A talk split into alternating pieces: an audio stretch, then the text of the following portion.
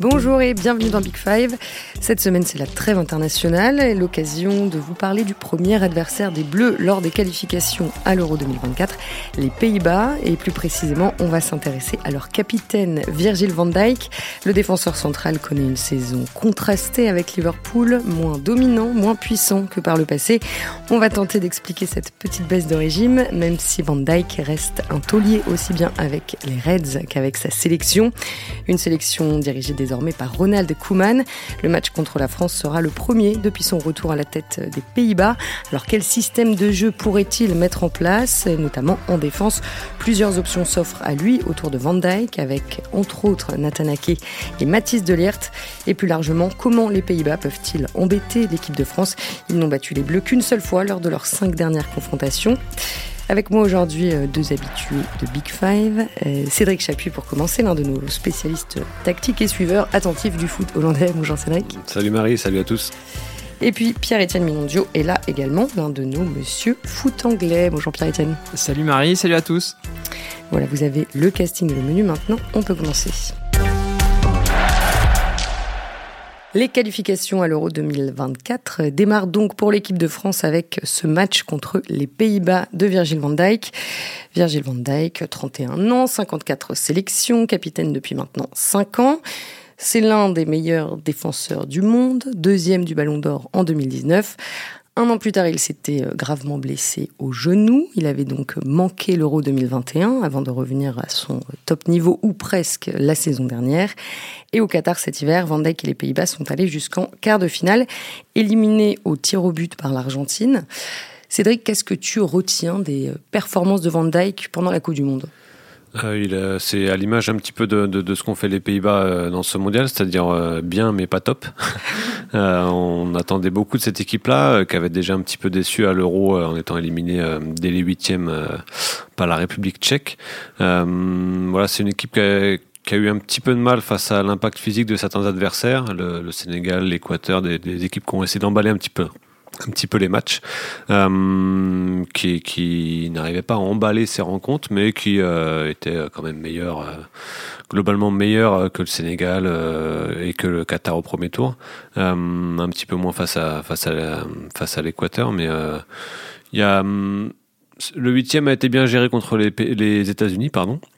Et ensuite, ce match un petit peu bizarre contre, contre l'Argentine où ils sont menés 2-0, euh, un petit peu à l'image des Bleus euh, en finale, euh, où on a l'impression qu'il n'y a pas de, pas de révolte.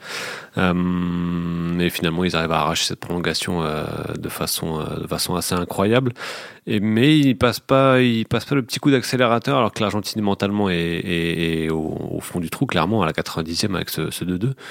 Et voilà, Evan Dijk un petit peu à traverser cette Coupe du Monde sans, sans décevoir, mais sans non plus sans non plus confirmer le, retour au plus haut niveau qu'on avait pu apercevoir la saison dernière et finalement qui a confirmé un petit peu euh, que, cette saison est, compliquée pour lui euh, à l'image de, Liverpool qui est, vraiment dans un, mm. dans un trou cette saison. Euh, voilà, Van Dijk, il est un petit peu comme son équipe, il subit l'effondrement collectif. la défense de Liverpool est complètement déstructurée cette saison. L'équipe de Liverpool est déstructurée. Et voilà, Van Dijk n'arrive pas à être ce leader qui, qui rameute un peu tout le monde et qui, euh, qui rend les autres meilleurs alors que c'était une de ses principales qualités euh, quand, quand, l'équipe tournait bien. Quoi. Ouais, Pierre-Etienne, ce que vient de dire Cédric euh, fait écho à ce que tu observes euh, toutes les semaines en première ligue Oui, complètement. Il est, c'est, ben, lui, il est beaucoup plus exposé cette saison quoi, parce qu'un des problèmes de Liverpool, c'est que le Fabinho vraiment traverse une saison cataclysmique. Donc lui, il est beaucoup plus exposé qu'avant. Et puis un, autre souci qu'il a, c'est que en fait, aussi bien Matip que Joe Gomez, qui sont les joueurs qui ont beaucoup joué à ses côtés, pareil, ont été en énorme difficulté. Donc là, ça va un peu mieux depuis que, que Konaté euh, joue plus. Mais autrement, il a vraiment effectivement été pas forcément bien entouré cette saison, donc il traverse une saison difficile, qui a d'ailleurs très mal commencé, parce que je me souviens bien avoir remarqué que dès les premiers matchs en août, c'est incroyable en fait. De mémoire, le premier match à Fulham, il provoque un penalty, ce qu'il fait jamais. Enfin, euh, vraiment en intervenant trop tard sur Mitrovic. Alors là, je me suis dit tiens, alors là, c'est vraiment. Euh, donc là, on se disait bon, il a toujours parfois du mal à commencer ses saisons. Bon, et c'est après, ça va être la troisième ou quatrième euh, match. Il joue donc à Old Trafford. Et là, il y a cette séquence incroyable où euh, Jadon Sancho se retourne et marque et, euh, lui reste passif. Et d'ailleurs, évidemment, ça avait marqué les esprits sur le moment. Il y a James Milner qui avait enguirlander Van Dyke en lui disant mais pourquoi t'as pas bougé? Et Van Dyke il semblait dans un état second en disant non non mais t'inquiète ça va enfin donc en fait il y a effectivement des, des, des comportements qui sont liés à une faillite collective, mais lui-même n'avait pas très bien commencé la saison non plus. Quoi. Donc il traverse une saison compliquée. Ouais, c'est vraiment la, la, grosse différence, c'est que hum, quand il, les rares fois où il était absent, hors, hors sa grosse blessure évidemment, on sentait qu'il n'était pas là parce que quand il était là, en fait, il rendait euh, son partenaire en défense meilleur, euh, le numéro 6 devant lui meilleur. Je pense que même Pierre et moi, on aurait pu jouer en défense centrale euh, avec Van Dyke, on aurait été bon pour schématiser, parce que parce que c'est un. Je l'aurais rendu meilleur, moi. Peut-être. Au niveau du leadership, de la communication, du calme, de la domination, duel, c'est vraiment un truc qui qui, qui qui agissait sur les autres en fait. Et là, il l'a perdu cette saison. Euh, on parlait de son entame de, saison. Euh, c'est vrai qu'il a l'habitude de démarrer euh, en trottinant ces saisons. Mais euh, il a toujours un petit moment, hop, un petit déclic en, octobre. Euh, tiens, ça y est, ce serait bien de s'y mettre. Et hop, là, il redevient vraiment ce joueur ultra dominant. Mais là, on a l'impression qu'il subit un petit peu les événements. Euh, tu parlais du, match euh, contre Manchester. Il y a aussi la finale de Ligue des Champions en fin de saison dernière, où le but euh, du Real, il a un comportement un petit peu passif. il laisse, c'est Valverde hein, qui, qui fait ce centre-tir hein, qui arrive dans les pieds de Vinicius pour le seul but de la finale on a l'impression que voilà, il subit un petit peu, il est moins impactant, même si euh, en se penchant sur les stats, il n'est pas moins dominant au duel. Euh, en revanche, il est plus exposé, ça Pierre mm. l'a très bien dit. Euh, le, le, collectif de Liverpool est complètement déstructuré pour tout un tas de raisons. Il y a encore beaucoup de blessures au milieu de terrain. évidemment, le départ de Mané et la fin de cycle avec Firmino devant empêche Liverpool d'avoir un premier rideau aussi efficace qu'auparavant. La blessure de Konaté, euh, quasiment toute la première partie de saison aussi, euh, a, son importance. Mais lui, voilà, n'a pas su encore une fois euh, élever son niveau. Il a beaucoup enchaîné. Pourtant, d'ailleurs, il a, il a confié récemment que le fait d'avoir autant enchaîné avant la Coupe du Monde avait peut-être provoqué sa blessure au mois de janvier à son retour parce qu'il avait un petit peu trop tiré sur la corde. C'est ça aussi, Virgil van Dijk, c'est un joueur qui a commencé à, dépasser la trentaine, qui a fait plusieurs énormes saisons, qui a connu une grosse blessure. Voilà, est-ce qu'on est sur euh, le versant euh, descendant de la montagne? On ne sait pas encore, hein, ça demande confirmation, mais voilà, on s'inquiète un petit peu. Et physiquement, là, il est, euh, il est comment? Bon, il a dit effectivement qu'il y avait une fatigue physique post-Coupe du Monde, ce qui a provoqué sa, sa, sa, blessure. Moi, ce qui m'inquiéterait plus, c'est plus ça. En fait, c'est plus mentalement. Je trouve que c'est un joueur qui, qui dit. Bon, alors là, ce qui est gênant, c'est qu'on on, en fait un tableau négatif. Alors on peut juste rappeler euh, rapidement que en 2019-2020, euh, c'était le meilleur défenseur du monde, défenseur du monde jusqu'à sa blessure en octobre 2020. C'était et, et, que j'ai jamais, enfin j'ai pas le souvenir d'avoir vu un défenseur central aussi complet. Il, a, en fait, il a établi des standards qui sont euh, complètement dingues. Donc ultra rapide, ultra ultra fort au pied. Euh, ses ouvertures euh, du incroyable euh, en diagonale, ultra fort dans l'anticipation, dans le duel, dans le leadership. Je me souviens qu'une fois, Dev avait dit dans ce podcast, et j'ai trouvé l'expression géniale, c'est que comme Liverpool joue très, avec une défense très haute, parfois il laissait un peu quelques mètres d'avance à, l'attaquant avant de le rattraper et lui dire, comme pour lui faire croire et, accentuer le fait qu'en fait il l'aura rattrapé et c'est exactement ça. À un moment, il avait une telle facilité, c'était dingue. Donc voilà, c'était juste une parenthèse parce que du coup, c'est vrai qu'en nous écoutant, je me disais, ouais, on est quand même un peu sévère. Bon, en fait, le truc, c'est qu'on a un constat un peu mitigé sur lui parce qu'il nous a habitués à des standards qui étaient complètement dingues, quoi. Voilà. Et donc, juste pour terminer ce que je disais, c'est qu'à mon avis, la fatigue, la fatigue, elle est plus psychologique parce qu'on sent qu'il a l'air parfois un petit peu passif ailleurs et c'est un joueur qui a d'énormes qualités, mais qui a déjà reconnu qu'il n'était pas insensible à la critique. Et je pense que le, fait que le fait qu'il ouais, là il a été vraiment critiqué euh, cette saison il, il, avait dit une fois ouais moi la critique euh, je m'en moque à 90% mais c'est vrai qu'il y a le 10% qui reste qui peut me toucher mais en fait euh, si tu es un joueur de ce niveau il faut pas que tu écoutes ou que tu lises ce qu'il y a sur les mm. réseaux sociaux sinon tu es mort et je pense qu'il y a un peu de ça je pense voilà et c'est quelqu'un qui a eu aussi voilà qui, je pense qu'il arrivait au bout de il faut qu'il arrive à se ressourcer pour euh, repartir du bon pied. Quoi. Mmh. parce qu'il était critiqué euh, en Angleterre, mais aussi un petit peu euh, aux, Pays-Bas. Bah, il a jamais, euh, bah, on l'a dit, c'est les standards qu'il a établis avec Liverpool euh, avant sa grosse blessure sont absolument ahurissants.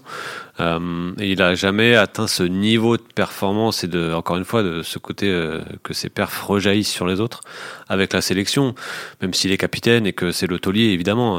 encore une fois, on va, là, on, dépeint un tableau un petit peu, un petit peu contrasté cette saison, mais ça reste le taulier de Liverpool en défense, ça reste le taulier évidemment des Pays-Bas.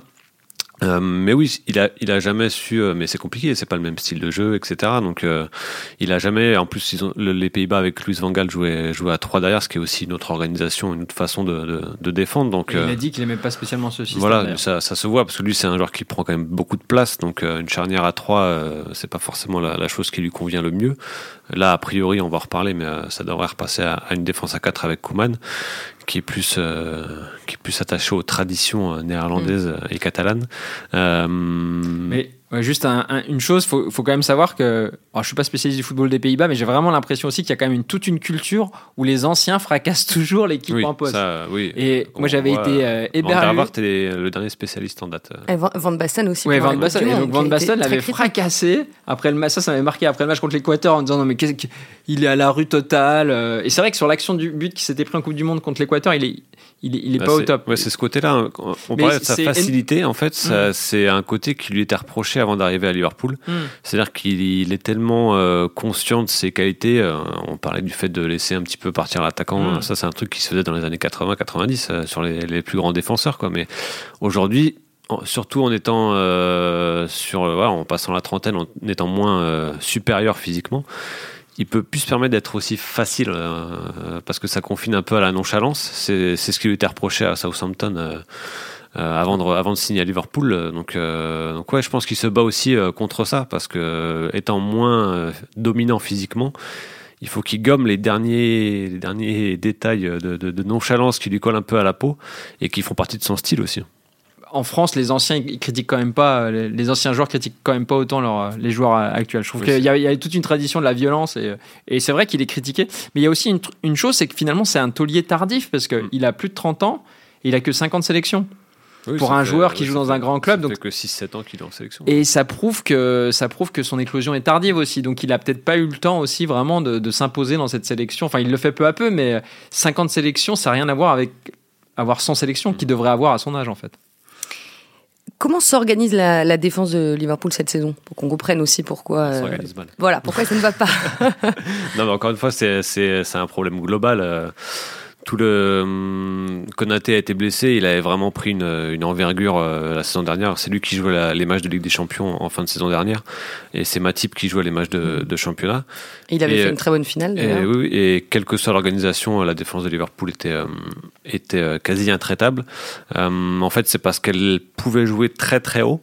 grâce encore une fois à la première ligne de pression qui était beaucoup plus efficace que cette saison, Pareil au milieu de terrain, Henderson avait encore euh, un soupçon d'impact physique euh, qui lui permet aussi bien d'instaurer le pressing que de couvrir sur son côté parce que Trent Alexander-Arnold et Mohamed Salah euh, avaient besoin de cette couverture-là.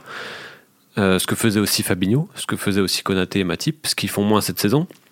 C'est pour ça aussi que Trent Alexander-Arnold est énormément critiqué cette saison parce que bah, ses, carences défensives se voient beaucoup plus parce qu'il est moins bien protégé et c'est euh, un petit peu la même chose pour, euh, pour, pour, tout le monde en fait à, Liverpool. La structure est bancale, l'état physique de beaucoup euh, est incertain, il y a des blessures encore une fois, mais c'est pas pas une nouveauté. Thiago était devenu un joueur essentiel et Thiago Alcantara. Thiago Alcantara et a peu joué cette saison. Konaté a raté quasiment toute la première partie de saison donc c'est une équipe qui est déstructurée mm. et euh, même Malisson est moins décisif euh, dans les buts. Donc voilà, c'est ça a rejailli vraiment sur tout le monde. Et une des conséquences de ça, euh, je suis désolé de te couper, c'était que en fait, du coup, il est plus exposé aux, face à face, au duel 1 contre 1, Van Dyke. Et même quand il était ultra fort, il avait toujours ce mm. petit défaut. Il, les évite. Ouais, il évite les, les, quand le joueur est en mouvement, c'est-à-dire qu'il n'évite pas les duels aériens par exemple, mais quand le joueur est en mouvement ballon au pied, lui, il tacle très peu en fait. Et donc cette saison, il est bien plus exposé à ça. Et alors, il y avait toujours cette stat incroyable qui nous fascinait tous que de mémoire, je sais plus, pendant un an et demi, deux ans, il n'a pas perdu un duel, il, ne s'est jamais fait dribbler. ouais. Et ça, c'était lié aussi au fait qu'il s'exposait jamais, en fait, parce que il va jamais se projeter devant un adversaire, il va essayer de, l'isoler ou de, de, mettre en place un rapport de force qui va faire que. Mais là, il y arrive moins bien cette saison. il y a plein de situations, finalement, où il est un tout petit peu trop loin de son adversaire, et c'est lié à, tout ce que tout ce que tu as décrit auparavant. Et donc, du coup, effectivement, pour lui, il est plus souvent en danger, euh, Van Dyke, cette saison. C'est un genre de couverture. Hein. C'est pas, même s'il est extrêmement fort et dominant au duel, euh, il va aller chercher son attaquant euh, dans l'autre partie de terrain au pressing. Hmm. Pour maintenir la ligne haute de Liverpool. En revanche, dans son camp, il a plus tendance à, contrôler, à couvrir. Et c'est l'autre défenseur central qui est chargé d'aller plus au duel, ce, qui était, ce que faisait très bien Matip et Konaté la saison dernière. Mais finalement, il a besoin de quel type de joueurs euh, autour de lui pour euh, évoluer à son meilleur niveau, notamment en défense? De joueurs qui peuvent euh, compenser, couvrir la profondeur, comme on l'a dit, Konaté Matip faisait ça très bien l'année dernière. je pense aussi d'une équipe qui joue assez haut, parce que même si physiquement il est moins, il est peut-être pas à 100% de ses capacités cette saison, mais voilà, il peut couvrir une grande, grande zone de terrain sur un ballon joué en profondeur. Euh, encore une fois, il, lui faut, enfin comme pour toujours, il lui faut une structure collective euh, qui soit suffisamment euh, carrée pour pour que lui puisse puisse puisse montrer toutes ses qualités, notamment balle au pied aussi. Hein. Pierre-Etienne parlait très justement de ses renversements de jeu. Combien de fois il a, combien de fois il avait le ballon, un ballon qui paraissait jouer à deux à l'heure dans son camp et il envoie une transversale vers Mané ou Salah ou, ou Trent. Euh, sur un côté. C'est voilà, c'est mm. et le jeu s'accélère en un instant en fait. Il y avait une stat incroyable, c'est que donc Liverpool après, ils ont été champions en 2020 en grande partie grâce à Van Dijk. Et la saison d'après, ils ont eu d'énormes difficultés, notamment offensives. Et une, grande partie de la cause de ces difficultés offensives était le fait de la blessure mm. de Van Dijk, parce qu'en fait, ces, ces ouvertures, ces transversales en fait, euh, était à l'origine d'un nombre d'occasions absolument incroyables. En fait, cette équipe de Liverpool, c'est un effet papillon euh, dans hmm. tous les sens. Hein. Il, manque un ou deux éléments forts et ça devient vite très fragile. Et je voulais dire, moi, je, je, je reviens un peu sur l'impasse psychologique. Pour moi, je, je, je pense vraiment aussi qu'il a besoin d'être parfaitement euh, mis en confiance par, par son coach, en fait. Et quand on lit ses interviews, il parle toujours de Klopp. Et je pense que Klopp, un de ses grands mérites, c'est vraiment d'avoir su tirer le meilleur parti de lui en lui disant qu'il voulait lui et personne d'autre et qu'il croyait qu'il pouvait devenir un des meilleurs défenseurs du monde. Et par exemple, je pense pas qu'il avait cette relation avec euh, Van Gaal, voilà, où euh, avant la Coupe du Monde, il a dit Ah, mais je sens pas trop la, défense à 3. Et Van Gaal avait répondu Ouais, bah, ça tombe bien, c'est moi qui décide, donc ça sera la défense à 3. Et en fait, on sent que c'est quand même quelqu'un qui a besoin, voilà, de même s'il est ultra charismatique. Et euh, moi, j'ai eu l'occasion de le croiser deux fois. Euh, notamment, une fois, j'avais fait une interview de Sadio Mané. Et il était passé, Sadio me l'avait présenté. Et c'est un mec ultra impressionnant. Vraiment, ce genre de mec qui rentre dans une pièce. Euh, donc, physiquement, il dégage un charisme. Mais manifestement, je pense que c'est quelqu'un qui a aussi besoin d'être mis dans des dispositions psychologiques euh, particulières. Et je pense que, alors peut-être que je, me trompe hein, et que j'insiste trop sur cet aspect psychologique, mais qui souffre aussi du fait que cette équipe, elle est prise dans une sorte de burn-out euh, de, Liverpool. C'est-à-dire qu'ils ont, ils ont fait une saison complètement euh, surréaliste l'an dernier où ils, visaient un quadruplé qui est impossible, qui a fait qu'ils ont joué toute la saison à fond tous les trois jours, ce qui est fou. Et ils ont tous psychologiquement aussi du mal à se remettre dedans. Et je pense que lui, il est sensible à ce genre de choses. Donc euh, il y a aussi tout un aspect football, mais il y a un aspect, je pense, lui, euh, psychologique qui est très important avec ce, joueur. Cédric, tu disais tout à l'heure que Van Dijk avait besoin de, joueurs peut-être euh, plus rapides, plus aptes à aller au duel pour être lui au top niveau. Est-ce que ces joueurs-là existent côté Pays-Bas? On peut pas dire que Matthijs de soit le plus rapide des défenseurs, mais, euh, mais il sait gérer la profondeur, il sait aussi maintenir une ligne haute. Euh, on, l'a vu euh, face au PSG aller-retour, il fait deux grosses perfs. C'est a priori la charnière qui pourrait se dessiner. C'était la charnière de la première époque Ronald Koeman avec les Pays-Bas. Faut pas oublier Nathan Ake qui fait une saison dont on parle très peu, mais qui fait une saison absolument dingue avec Manchester City. Il va sans doute être décalé à gauche, comme à City. C'est aussi un joueur qui peut, qui peut permettre aux Pays-Bas d'avoir plus de contrôle dans leur jeu. Il y a Botman aussi. Botman fait une super saison. oui, Botman il n'était pas à la Coupe du Monde Ouais, non, c'était encore De Vrij qui était, qui était mm. dans le groupe à la Coupe du Monde. La, Botman a. il fait une super saison, lui. Hein. Il fait une mm. saison incroyable aussi à Newcastle. Euh, ça peut être, euh, ça peut être un, un, bon tandem. Euh, alors, dans un truc qui peut rester rapproché de ce qu'il ce qu'il faisait avec Fonte à Lille, c'est-à-dire Fonte dans la gestion et, Botman qui, qui compense un petit peu, un petit peu partout. voilà, mais on va pas.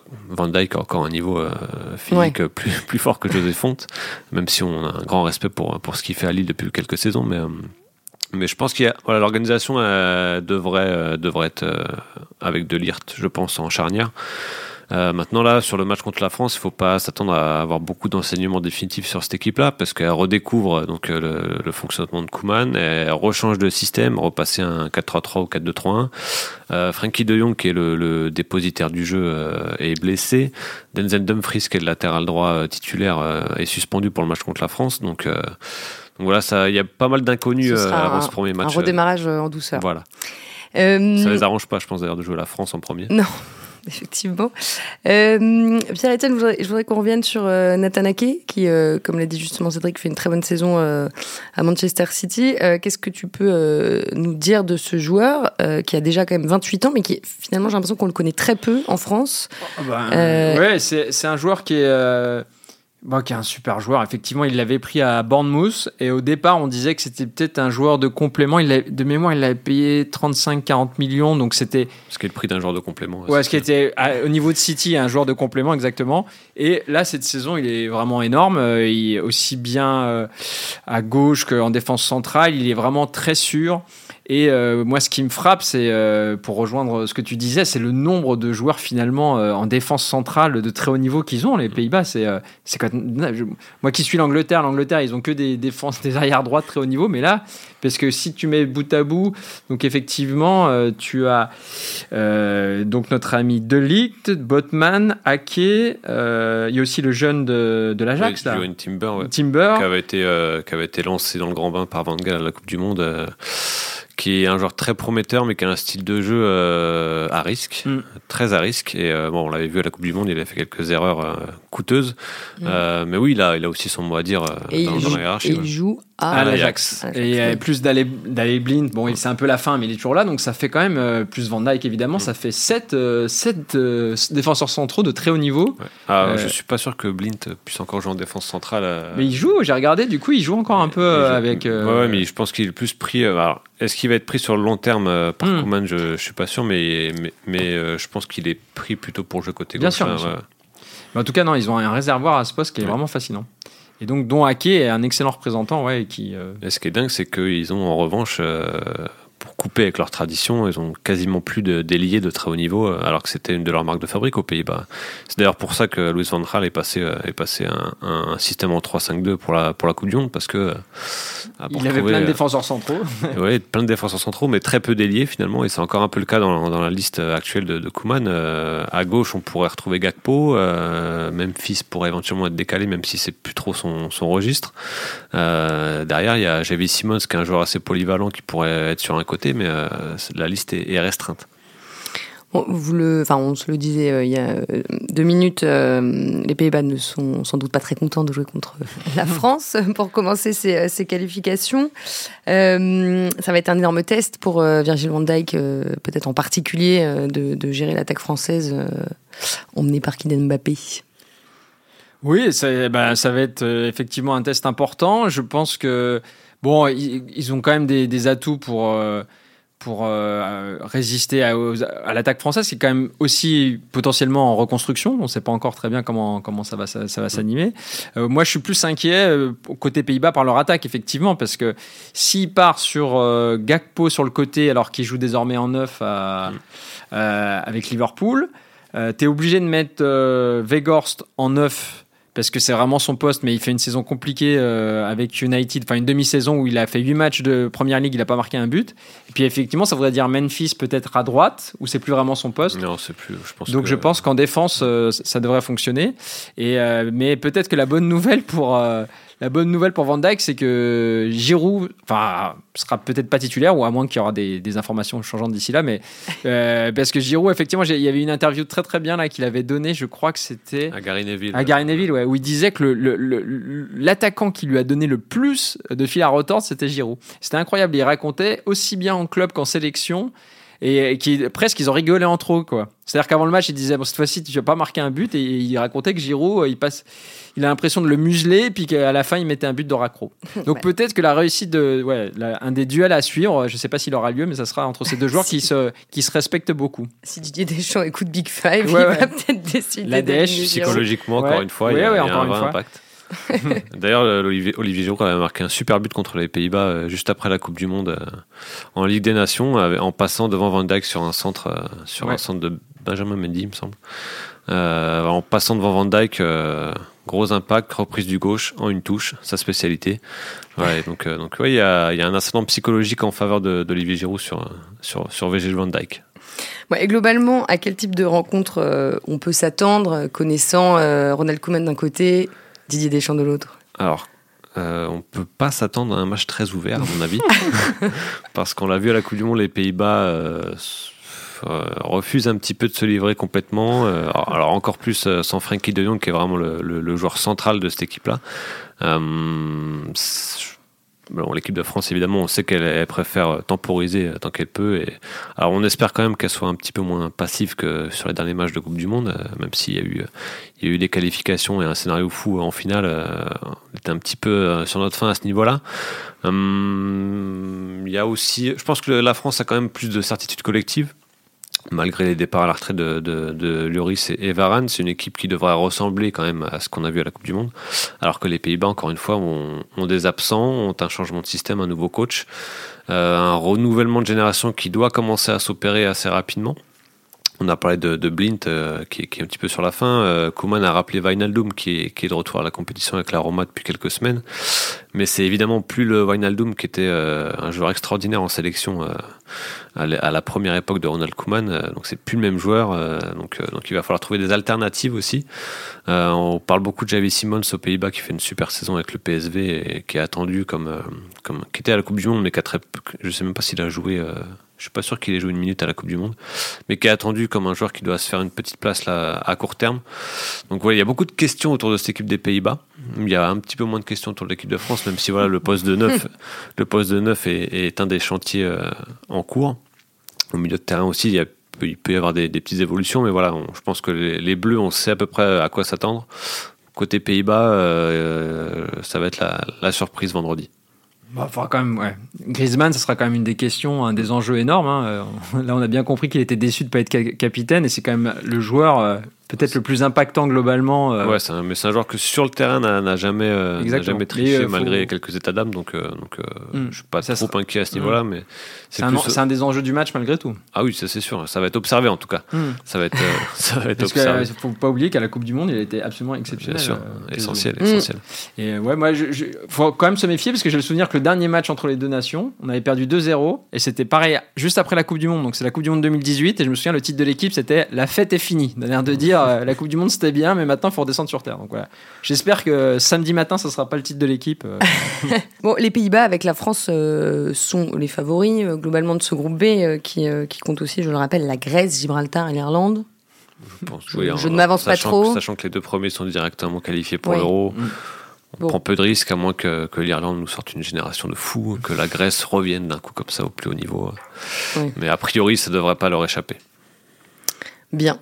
Mais méfions-nous quand même des Irlandais. Les Irlandais, ce sera le premier match en Irlande depuis le, la main de Thierry Henry en 2009. Et ah. ils n'ont rien oublié. donc il y a vraiment un ressentiment. Euh, donc voilà, faut... Et jouer en Irlande, c'est jamais évident. Ouais, mais il s'agirait ouais, de ne pas rater ces deux premiers matchs en, revanche, parce que parce qu'après on court après le classement, on court après les points, et euh, ça empêche de mettre en place des choses. Et l'équipe de France a besoin aussi d'évoluer, parce que pour en revenir à, à l'approche collective pendant la Coupe du Monde, sur le court terme, ça peut fonctionner. Sur le plus long terme, il faut qu'il y ait une évolution, plus de contrôle, plus de maîtrise. Euh, moins de surfroide euh, devant la surface, parce que dans la surface, ça, a toujours été euh, plutôt correct, mais devant sa surface, on a beaucoup souffert pendant la Coupe du Monde. Et puis peut-être plus de diversité. On a l'impression que pendant la Coupe du Monde, la diversité de jeu, elle venait des, en fait, des remplaçants. C'est-à-dire quand il y a, on, avait du mal à changer de système en cours de match ou d'intention de, jeu. Et les, seuls impacts qu'on avait finalement, c'était les remplaçants qui pouvaient changer la, tournure d'un match. il faut profiter du fait que les Pays-Bas soient en reconstruction euh, pour pour pas laisser filer des points un peu bêtement euh, dès le démarrage de, la campagne parce que parce qu'on attend toujours euh, beaucoup de choses de cette équipe de France, une évolution toujours dans le jeu, un peu de folie, on espère toujours.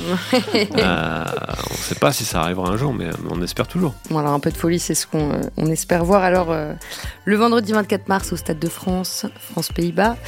Eh bien, on va s'arrêter là. Messieurs, merci beaucoup à tous les deux, Cédric Chapuis et Pierre-Étienne Minondio. Merci aussi à Antoine Bourlon, comme chaque semaine. Et merci à vous de nous avoir écoutés.